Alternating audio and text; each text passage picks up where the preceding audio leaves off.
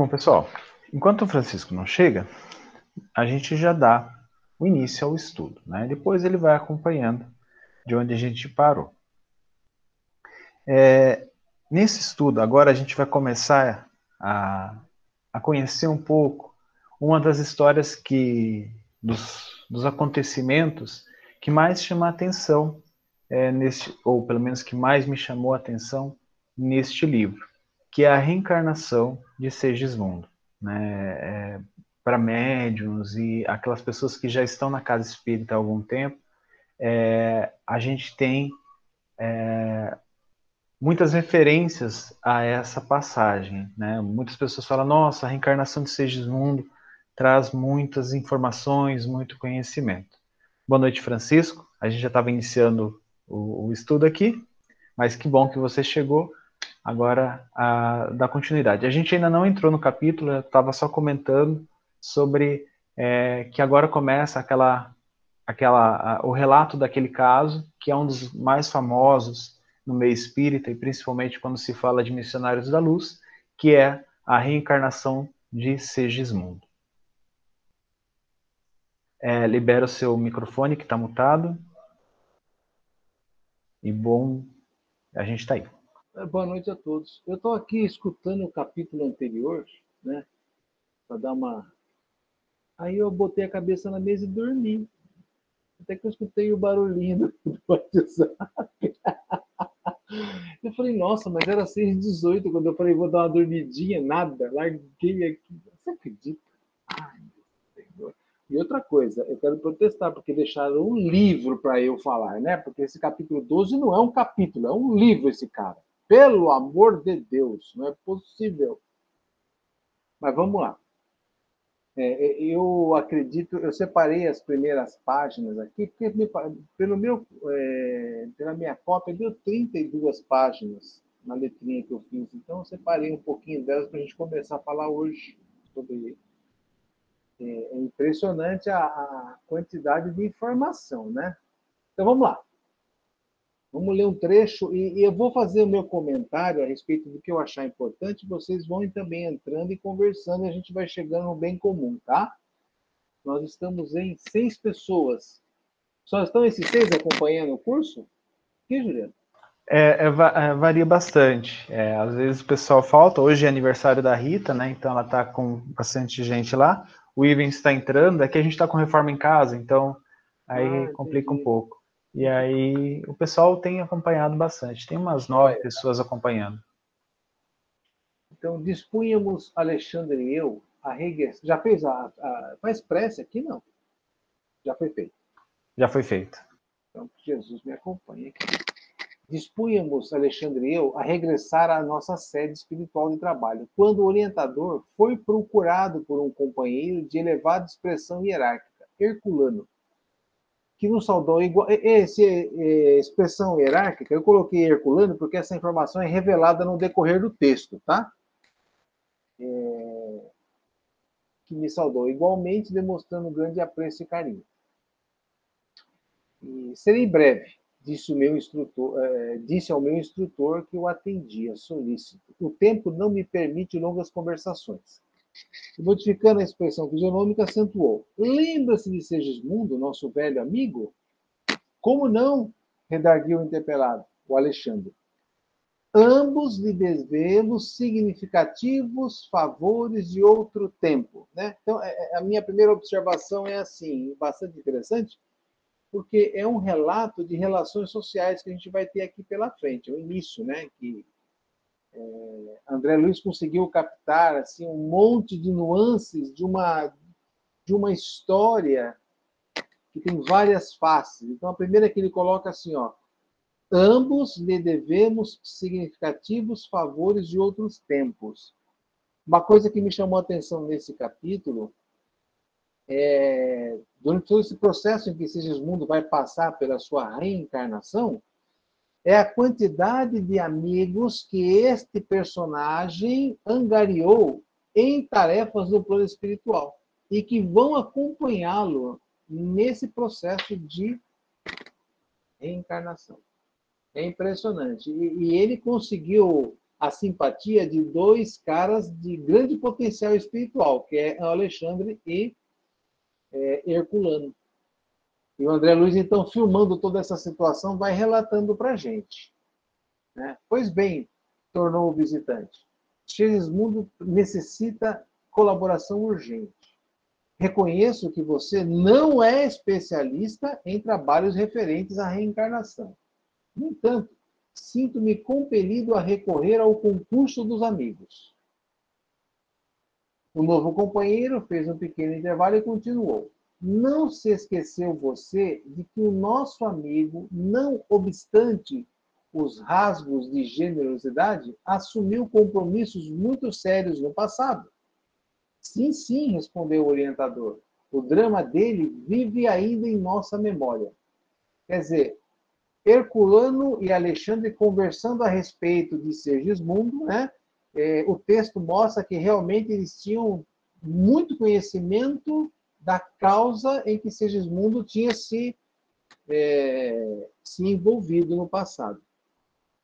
E eles continuam. Segismundo, presentemente, prosseguiu o outro, voltará ao rio da vida física. A situação assim o exige e não devemos perder a oportunidade de encaminhá-lo ao necessário resgate.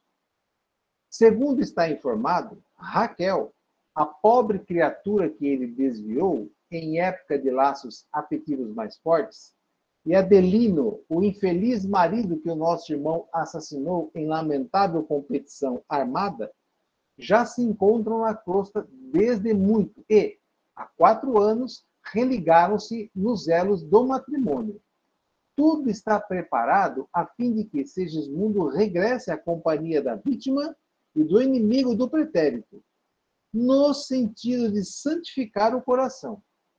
Será ele de conformidade com a permissão de nossos maiores, o segundo filhinho do casal.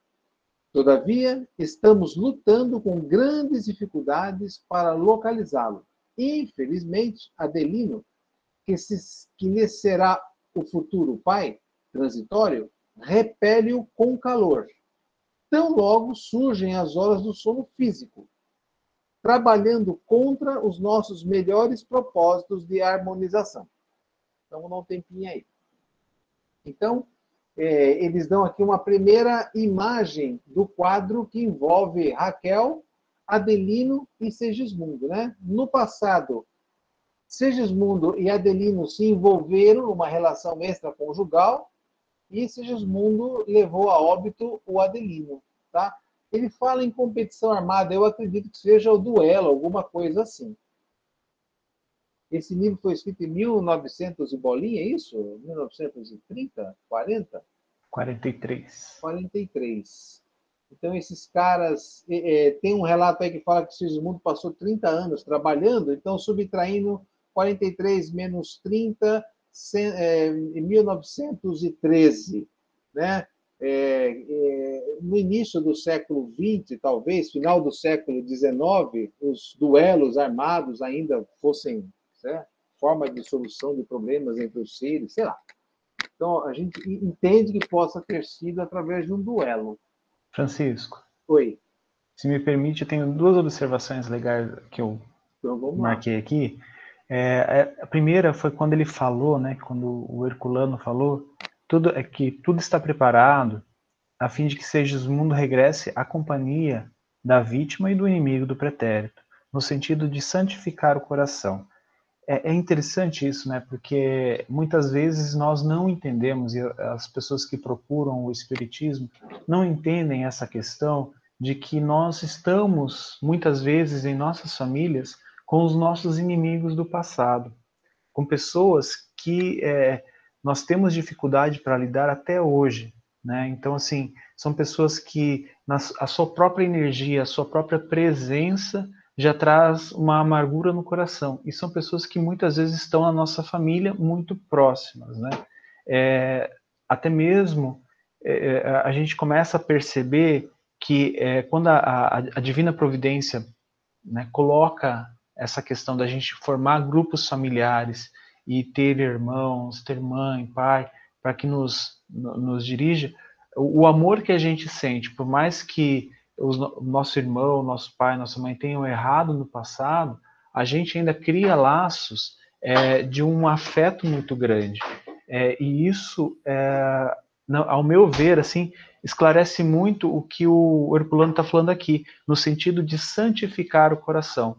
Não quer dizer que se eu lembrar de tudo que eu fiz para o meu irmão, o que ele fez para mim, eu vou né, conseguir perdoá-lo, mas eu já vou construindo uma forma de é, amenizar, amenizar toda a dor, toda a culpa, toda uh, a, a, a, ira, todo o ódio que pode ser que a gente tenha desenvolvido né, nessa, na nossa convivência, onde isso foi é, colocado, né, é, trazido à tona.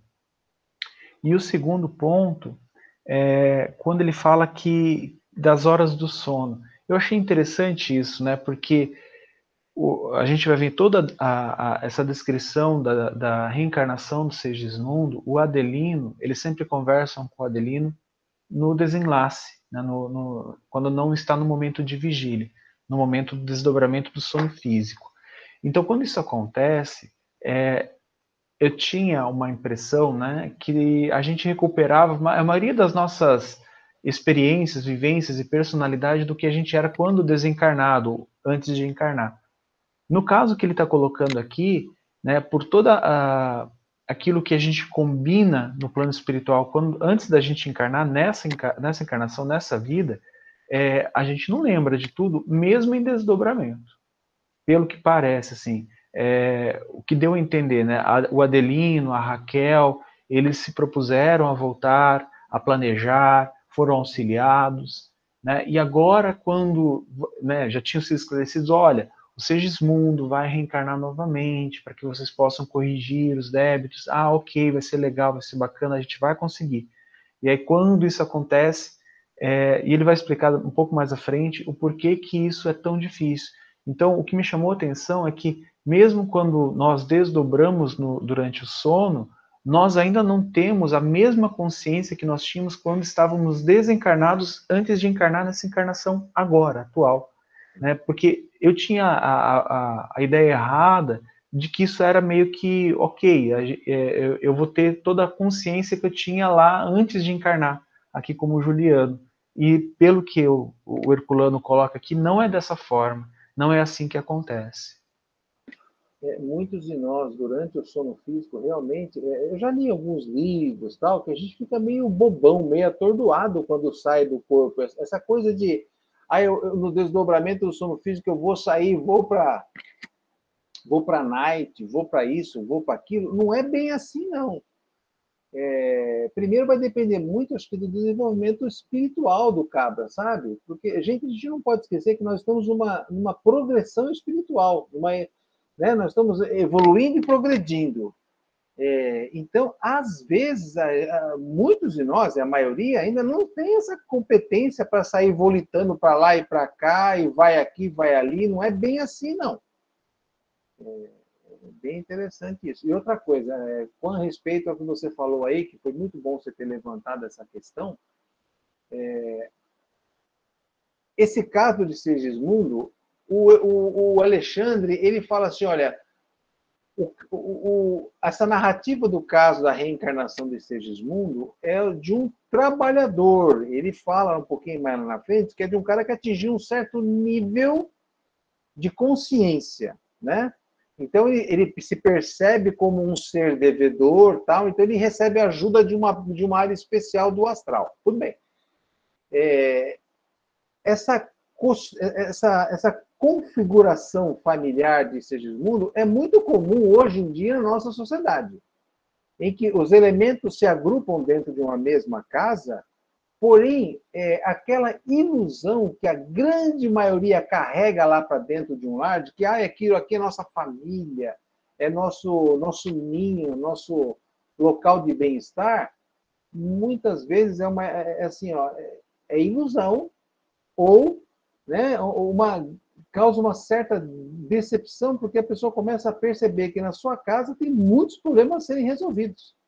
Então, aí mostra uma, uma, uma possível situação em que nós nos juntamos infelizmente, ainda não é para amarmos realmente um ao outro, mas sim para nos acertar, né? Muito mais para nos doar, etc. E fazer toda aquela parte da caridade do, dos princípios que Jesus veio tentar nos ensinar. Então, é, é o que está rolando nessa situação da Lina é algo muito parecido. Emmanuel fala, né? Aquele encantamento no início vai para uma realidade mesmo que é se acertar, né? É, e o Adelino vai repelindo, então, essa ideia da reencarnação. Então, eles continuam lá depois, ó. Aí, o Alexandre faz uma pergunta muito interessante para Herculano, né? E Segismundo, indagou o mentor preocupado, qual a atitude dominante? Herculano, o mensageiro que nos visitava, informou em fraternal interesse. A princípio, animava-se da melhor esperança. Agora, porém, que o rival antigo lhe oferece pensamentos de ódio e ciúme, olvidando compromissos assumidos em nossa esfera de ação, sente-se novamente desventurado e sem forças para reparar o mal. Quer dizer, quando ele encara lá o Adelino, ele, o Adelino dá uma chumbraga nele, ele baixa a vontade né, de querer ir para frente e levar os planos adiante. Então, você repara que o Alexandre tem uma preocupação com o psiquismo de Segismundo, tá? O que é que está rolando na mente de Segismundo? Ele vai mostrar lá na frente que isso é muito importante no processo de acoplamento dele no, no óvulo. De outras vezes,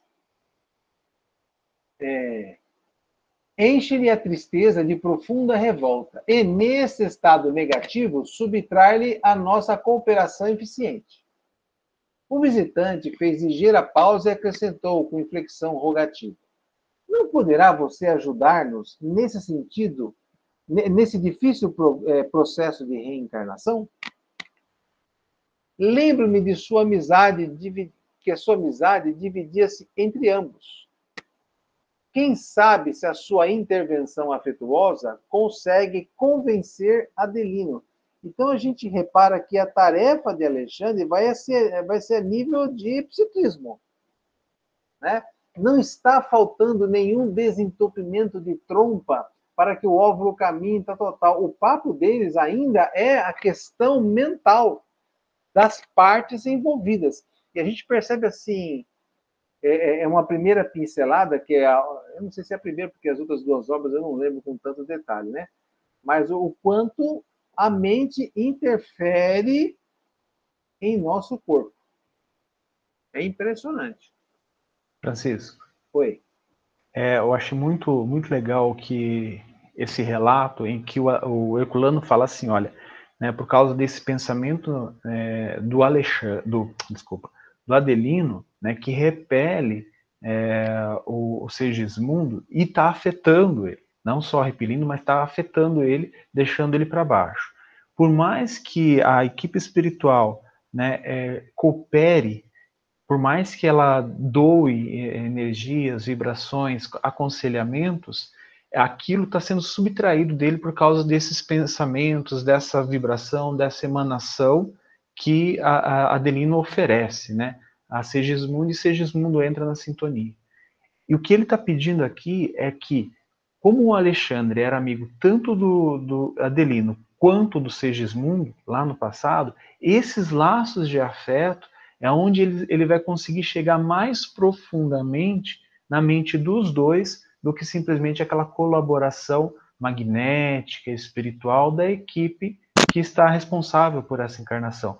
Então, é, é, pelo que eu percebi aqui, né, é, e do que eu me lembro dos outros capítulos, é, esse afeto de Alexandre, essa proximidade com os dois, é isso que a espiritualidade, esse mentor, né, que é o, o Herculano, vem utilizar para que ele possa é, conduzir da melhor maneira.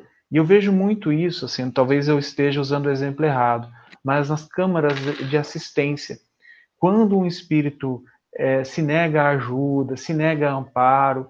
Muitas vezes vem uma alma conhecida do passado, um espírito da sua convivência em outras encarnações, em outras veredas, e vem auxiliar. Então a espiritualidade traz um desses espíritos familiares, conhecidos, amigos com laços de afeto, porque esses laços eles têm muito mais um poder muito maior de confiança, de afabilidade, de doçura, né? E, e, esse espírito pode se abrir muito mais facilmente a essa doutrinação, a essa explicação, a, a, a essa condução que a espiritualidade está tentando fazer. Então, isso eu achei muito legal, porque é mais ou menos o modus operandi é, nas câmaras de assistência quando a gente tem numa casa espírita. Né? Muitas vezes a equipe espiritual e a equipe de médiums não está conseguindo avançar naquele caso e muitas vezes a gente recebe a visita de um parente, de um amigo, de alguém ligado ao passado desse, desse espírito, deste nosso irmão que está precisando. É, é, muito bem lembrado. Eu ia falar eu ia falar exatamente sobre esse aspecto, né? Porque é, a gente percebe no trato entre nós e, e no trato da questão das desobsessões. Eu vou chamar assim, ó, nas, nos, nas conciliações entre assistido e obsessor, né? Às vezes a gente entra com todo o nosso conhecimento científico, que algumas obras nos trouxeram, é, matéria, campo de energia, e não sei o que, não sei o que, não sei o que, e não resolve nada. O que resolve é quando vem uma entidade com o, cor, com o cardíaco dela lotado de energia de amor e abraça a causa e ela, tibum, resolve. Lembra-se do caso, no, eu acho que é no livro No Mundo Maior, a Cipriano, a Cipriana? Hã? Lá na frente, os livros lá é, na frente. Mas é que eu comecei a. Eu estava lendo um livro do. Um livro do Duque, eu esqueci também, e ele citou o mentor lá do Mundo. Então eu fui lá e, e, é um caso bastante interessante que o, o mentor do André Luiz fala assim: André, nosso conhecimento científico para aqui. Eu vou chamar alguém que vai matar esse problema para nós no ninho chamou uma senhora lá do plano espiritual com uma vibração maravilhosa que fez ali uma um, envolveu as partes numa problemática que estava sendo discutida ali com amor. E, e, realmente a gente percebe que às vezes você tem o um conhecimento científico, mas o laço afetivo é que vai ser o determinante em nossas vidas, gente. É uma coisa que a gente aprende com esse com esse diálogo aí, com esse com essa narrativa. E aí continuamos lá, ó. É, depois que o, o Herculano narrou o estado psicológico do Xesismundo e do Adelino, então o Herculano coloca lá: na próxima semana estarei ao seu lado para conversar espiritualmente com Adelino e solucionar o problema de reaproximação. Então, ele não disse que vai solucionar o problema da reencarnação, mas é que ele vai trabalhar o que ele pode, que é a aproximação entre as partes. Tá? Vai colocar os dois na mesma mesa e vamos chegar a um ponto central aí. Continuando. É... Estamos confiantes no auxílio divino. Herculano agradeceu e despediu-se comovidamente. A sós, com um mentor devotado e amigo, comecei a meditar na possibilidade de contribuir igualmente no caso em que se me deparava. Nunca tivera a oportunidade de acompanhar de perto o processo de reencarnação, estudando os ascendentes espirituais nas questões da embriologia. Não seria interessante para mim utilizar a experiência? Nesse propósito, dirigi-me ao instrutor, sem falar, porém, da minha pretensão em sentido direto. Notável para mim a solicitação de hoje, exclamei. Longe estava de pensar no mundo, na multiplicidade de tarefas atribuídas aos benfeitores e missionários desencarnados. A extensão do serviço em nosso campo de ação assombraria a qualquer mortal. Sem dúvida, respondeu o mentor atencioso. Os trabalhos se desdobram em todas as direções. O pedido de Herculano vem focalizar, abre aspas, um dos mais importantes problemas da felicidade humana, o da aproximação fraternal, do perdão recíproco, da semeadura do amor através da lei reencarnacionista. Barbaridade, né? Então, como nós estamos no mundo de provas e expiações, a maioria dos nossos lares hoje são lares que se formam para expiarmos as nossas necessidades, porque a maioria de nós já começa a ter uma sensibilidade do que é o bem, do que é o mal, do que é ético, do que não é, e a gente está nesse processo que o Alexandre vai explicar um pouquinho mais lá na frente aonde a gente tem um grande cabidal de conhecimento no raciocínio, mas ainda temos dificuldades nas questões emocionais.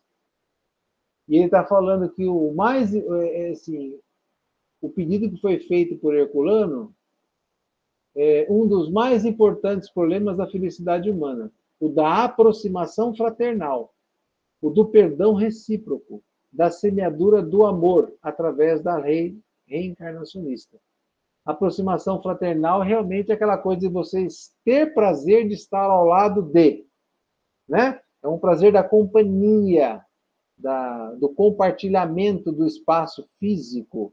E tem dia que a gente acorda querendo morder até o dedão da, do pé da cadeira que nos cerca, né? Vocês imaginam o, o quanto a gente tem que trabalhar. O perdão Francisco. recíproco. Oi.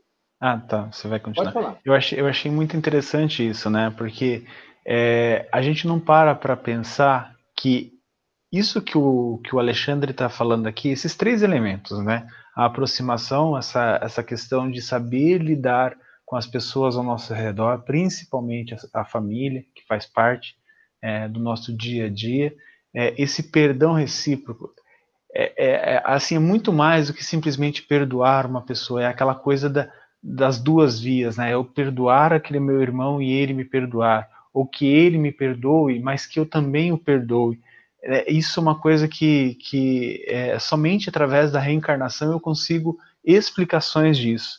E a semeadura do amor, né? Que eu acho que a gente não consegue fazer essa semeadura, não consegue semear o amor enquanto a gente não tiver essa aproximação fraternal e esse perdão, né, esse perdão recíproco com todos estes que nos envolvem, que estão nessa nesse palco das reencarnações, né?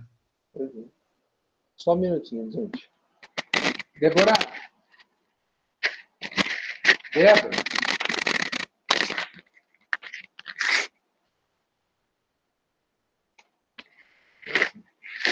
Débora.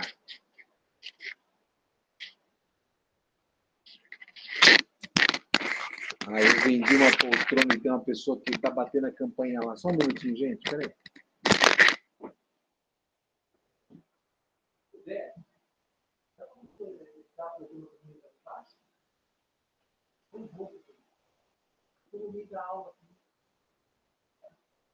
É, eu vou ter que apagar isso da, da gravação, gente.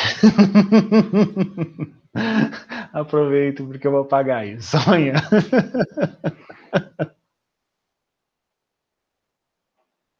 Ivens, não está saindo o seu som. É, acredito que você vai ter que colocar o, nas configurações aí. A pessoa teve o dia inteiro para vir buscar a poltrona que comprou, veio agora, mas tudo bem. A Débora vai lá ajudar. Então é isso. Jesus fala muito nessa terapia do perdão, né? O duro é você olhar para uma pessoa que você não foi com a cara dela, ela nunca te falou nada, nunca te fez nada, ou você passou aquele período da paixão e veio a real e você está olhando no outro, meu Deus, o que eu estou fazendo com essa pessoa? Mas ela está em casa já, já passei para o meu nome, agora vou ter que levar para o resto da vida, não sei o que lá, não sei o que lá. É um grande desafio. Gente do céu, não é fácil não, hein? Não é mole não, mas...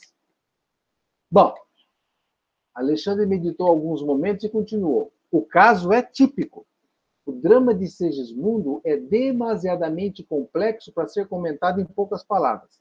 Basta, todavia, recordar que ele, Adelino e Raquel são protagonistas culminantes de dolorosa tragédia, ocorrida ao tempo de minha última peregrinação na crosta.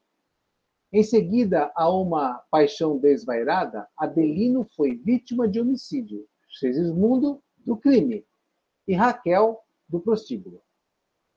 Desencarnaram, cada um por sua vez, sobre intensa vibração de ódio e desesperação, padecendo vários anos em zonas inferiores.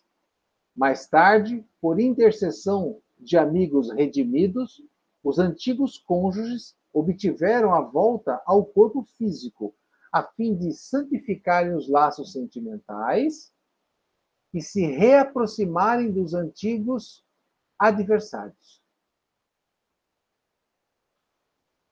Interessante que ele usa a palavra no plural, né? Sigismundo não será o único. Vai ter mais gente na vida desse casal aí pela frente, né? Interessante. Mas como acontece quase sempre, os heróis na promessa fraquejam na realização. Por quê? Se apegam muito mais aos próprios desejos que à compreensão da vontade divina. Uau! Se apegam muito mais aos próprios desejos que à compreensão da vontade divina. Eu já fiz uma reflexão a esse respeito. Eu acho que quando você está no astral, você enxerga é, a grande realidade espiritual, né? Fora da sua casca do egoísmo que a, a carcaça proporciona, porque quando você está no seu corpício, bem encarnadinho, é, parece que a gente dá vazão para o ego, né? Aqui o ego está bem estruturado, tal. Agora eu sou dono da minha vida, eu vou fazer do jeito que eu quero, tal, tal, tal, tal. E, e aí as expiações começam a rolar e aí mentalmente você vai repelindo, não quero isso, eu quero do meu jeito, e aí você entra na luta do dia a dia. Né? É, eu acho que é mais ou menos isso que apegam muito mais aos próprios desejos que à compreensão da vontade divina. Francisco. Diga. E também tem essa questão, né? É, ele vai comentar um pouco mais à frente, mas comentando hoje, quando a gente estava fazendo a leitura Obrigado, aqui em casa desse, desse capítulo, é, essa questão né, de que a gente lá na, na, espiritualidade faz um monte de promessas, né, um monte de é, ah, eu vou realizar isso, eu vou transformar isso, né, eu preciso trabalhar o meu orgulho, eu vou trabalhar principalmente a, a minha devoção, né, a minha ligação com Deus. Aí chega aqui, a gente se depara com é, esse conforto do orgulho, conforto do egoísmo que, como você falou, esse corpo proporciona, e a gente esquece de tudo isso. Ou a gente é levado para um outro caminho. É, eu achei muito interessante a expressão que o Herculano usou, é, que vai voltar ao rio da vida. Né? Então, assim, parece que, que é, durante a nossa vida nós somos como um rio que flui.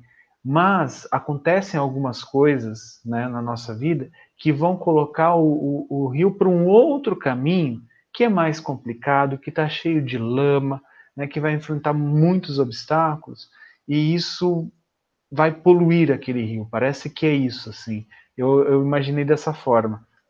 E quando ele fala disso, né, que a, a, a, a providência divina gostaria muito que eu seguisse esse caminho né, como o rio. Segue reto, segue esse caminho, esse caminho que é, nós já, já sabemos que é bom, né, e esse caminho é o evangelho. E aí a gente chega aqui e fala, ah, não, esse caminho não, vou né, para um outro lado, para um outro caminho, desbravar, só que esse desbravamento, né, afastado do evangelho, afastado da, das designações de Deus, nos leva a alguns sofrimentos, né, onde ele ele, o Alexandre coloca aqui que é, isso é fraquejar, né? isso é deixar de, de, de realizar grandes coisas. Eu vi nessa metáfora do rio, da vida, como assim? É, eu imediatamente pensei numa água correndo, aonde é, essa força da correnteza é a vontade divina. que vai te levando através das experiências, né? E não tem como você ficar nadando para chegar ao outro lado da correnteza, primeiro porque você não vai chegar no mesmo ponto que você quer, que a correnteza vai fazendo você descer morro abaixo, água abaixo. Então, é, é realmente assim, a gente faz tantos planos, né? Ah, eu, eu quero fazer isso, eu quero atingir aquilo lá, tal, tal, tal, tal, tal. Aí você acorda no dia seguinte, já recebe um telefonema que já imediatamente vem uma notícia que transforma é, radicalmente o seu ritmo naquele dia. E no dia seguinte tem um outro problema que surge, que dá mais um pitaco, joga você um pouquinho mais para a esquerda. No outro dia vem outro problema que joga um pouquinho mais para a esquerda ainda. E aí você vai se distanciando daquele eixo que você achava que você achava que seria o ideal. Então a vontade divina realmente ela vai nos provocando para que nós é, procuremos nos perceber, nos analisar, é, vai sentir um pouquinho do que nós vamos tendo por dentro, nossas reações. Mais ou menos isso que eu percebo nessa condição. E o Adelino tá com esse inferno no coração dele, né? É isso aí. De posse dos bens da vida física, nega-se Adelino a perdoar recapitulando erradamente as lições do passado. Antes mesmo da reencarnação do antigo transviado, já se manifesta contrária a qualquer auxílio. Sempre o velho círculo vicioso. Quando fora da oportunidade bendita de trabalho terrestre e vendo a extensão das próprias necessidades, desvela-se o companheiro em prometer fidelidade e realização. Mas logo que a poça do tesouro do corpo físico, volta ao endurecimento espiritual e ao menosprezo das leis de Deus. Resumindo o que a gente acabou de comentar.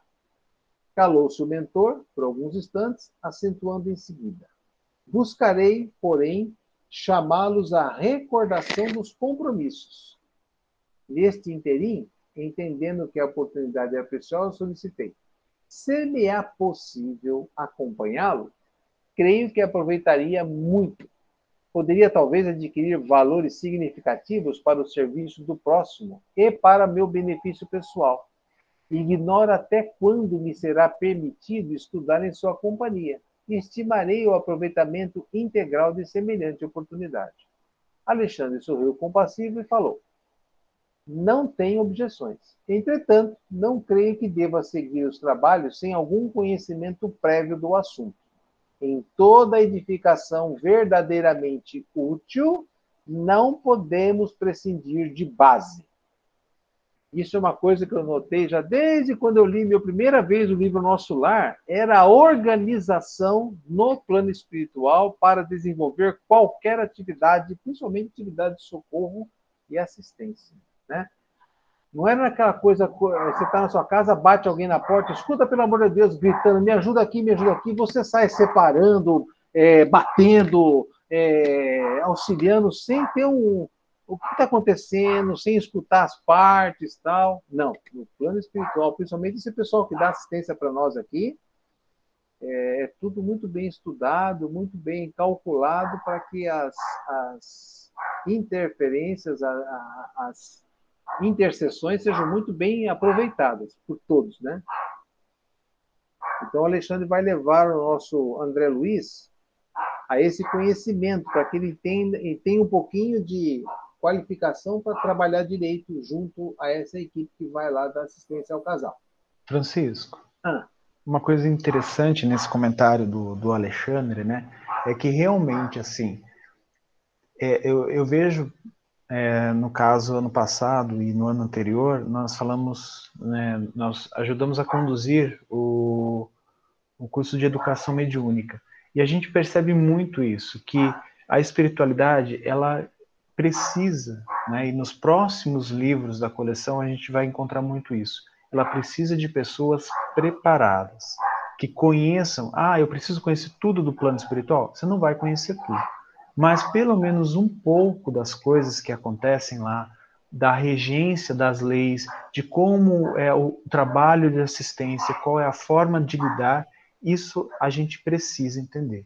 E quanto mais conhecimento a gente tem com essas fontes confiáveis, né, que é a codificação, que é a, são as obras psicografadas pelo Chico, as coisas que o Divaldo e a Joana trouxeram, né, essas fontes que a gente é, bebe e sabe que está tranquilo, né, por causa da, da, da sua é, acuidade é, em, em, se tratando de doutrina espírita, é, isso é, fornece bases para que os médiums possam trabalhar.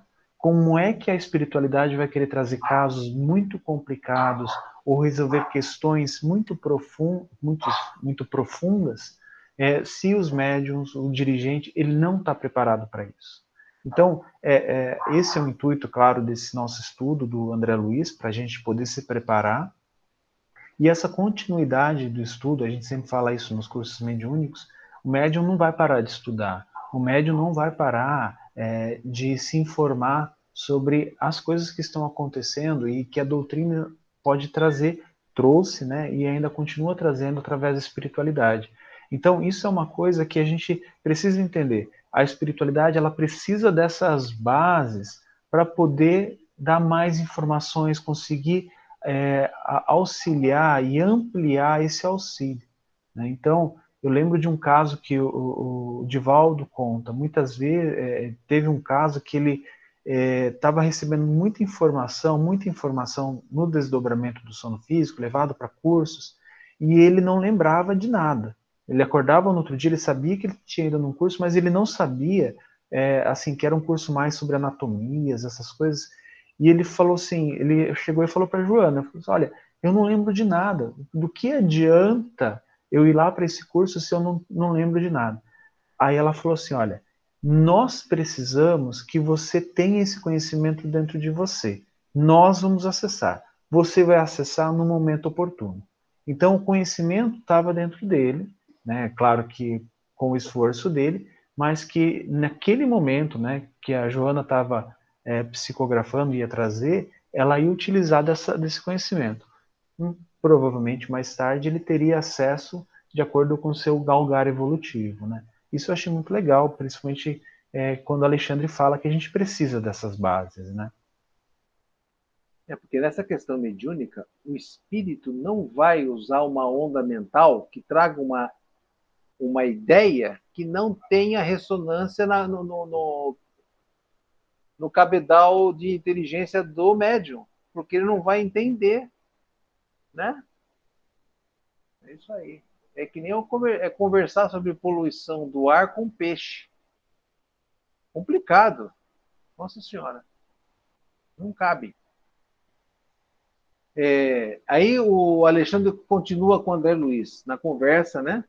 Temos bons amigos no planejamento de reencarnações, serviço muito importante em nossa colônia espiritual, diretamente relacionado com as atividades do esclarecimento.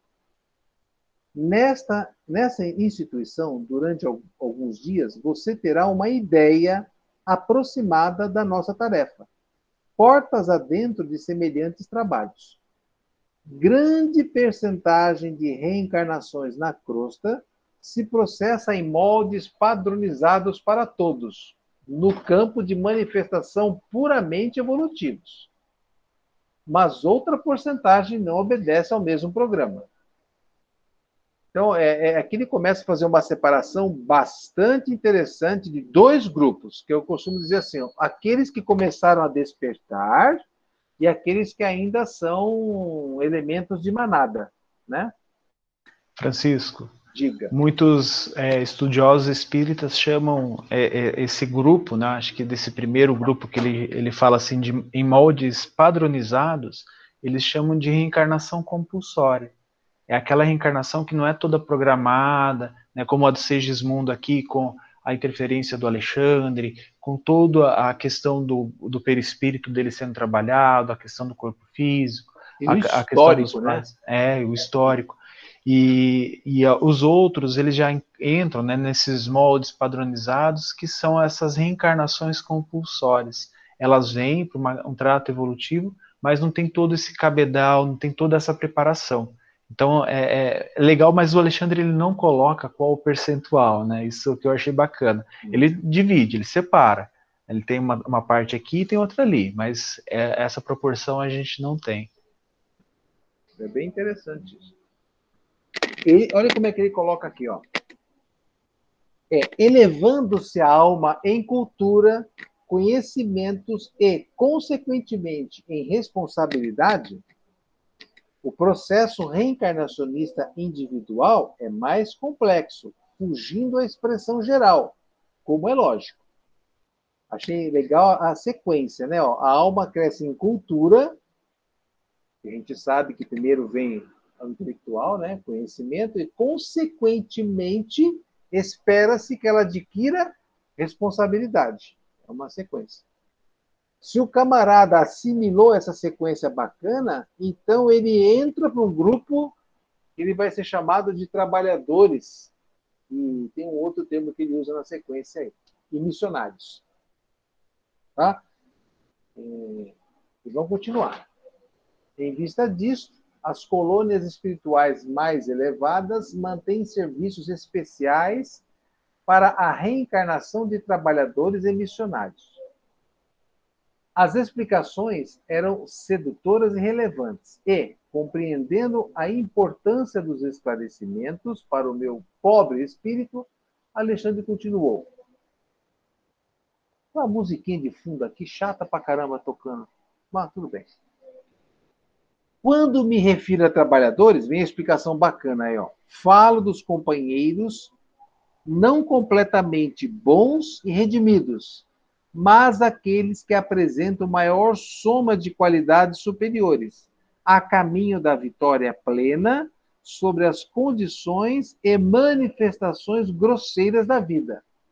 Em geral, como acontece a nós outros, são entidades em débito, mas com valores de boa vontade, perseverança e sinceridade, que lhes ortogam o direito de influir sobre os fatores de sua reencarnação, escapando, de certo modo, ao padrão geral. Claro que nem sempre tais alterações se verificam em condições agradáveis para a experiência futura. Os serviços de retificação representam tarefas enormes. Ele vai explicar mais na frente esses serviços de retificação.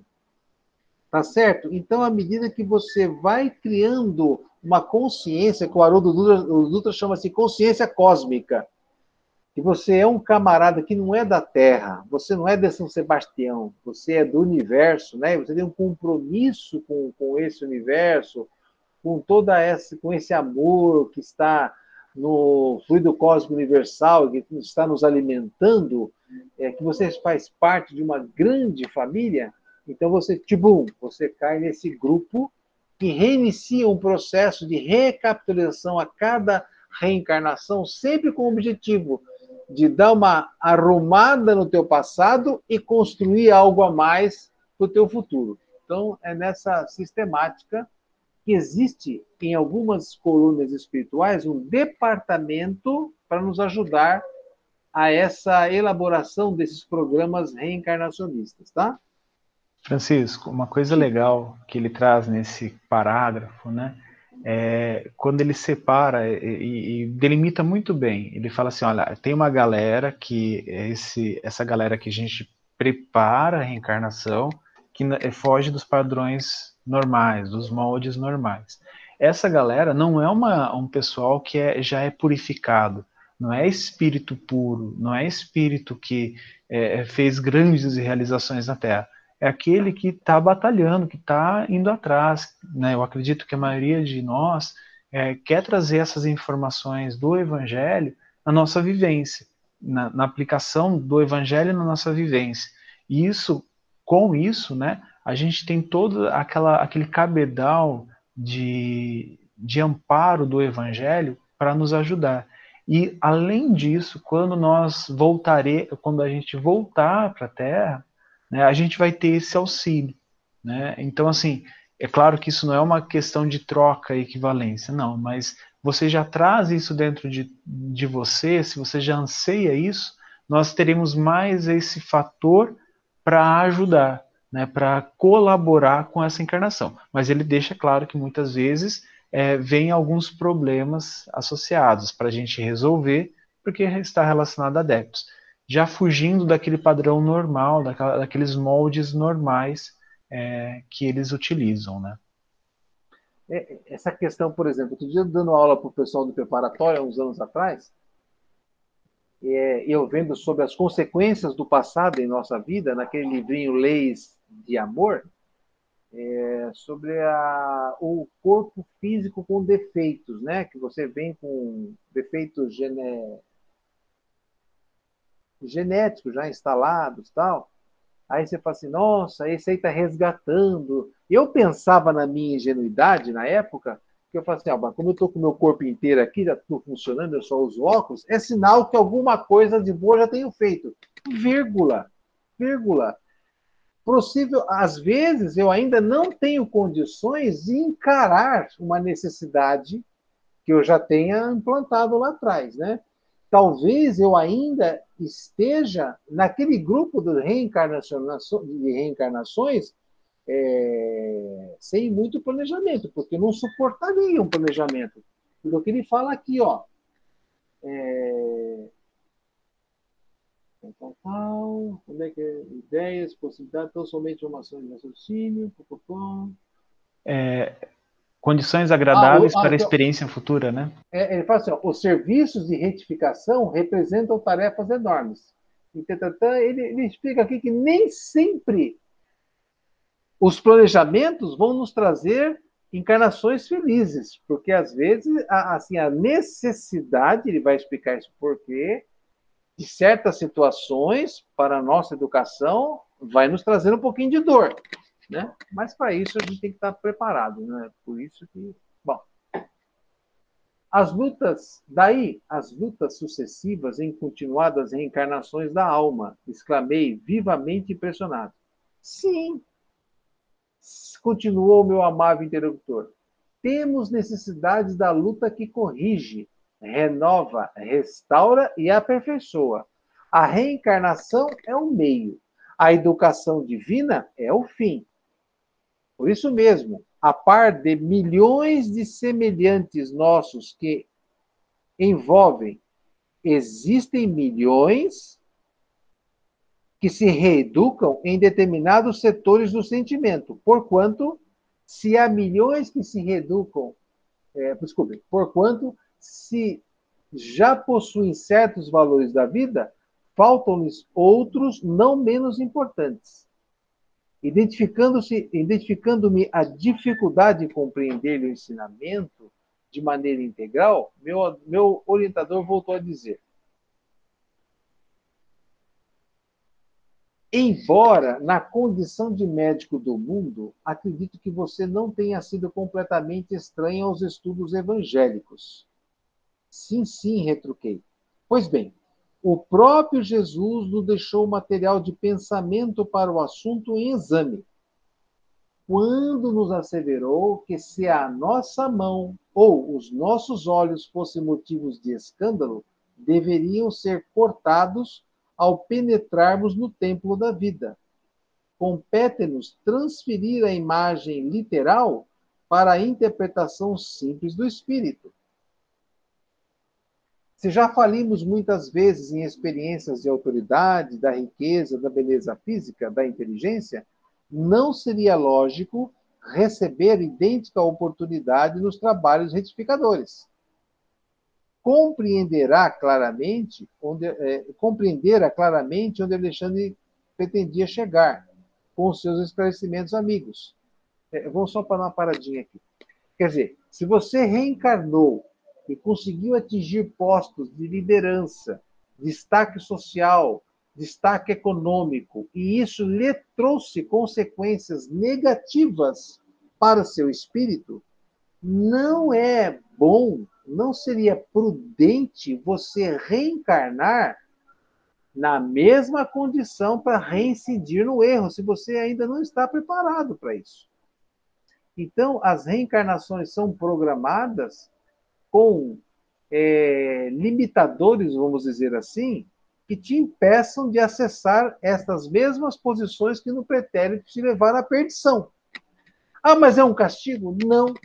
É uma prevenção para que você desenvolva outros aspectos da sua estrutura comportamental íntima para te, te dar condições, quem sabe, para numa futura encarnação você poder ali, então, é, ter essa mesma oportunidade, ter esses mesmos papéis que te levaram a falir lá no passado.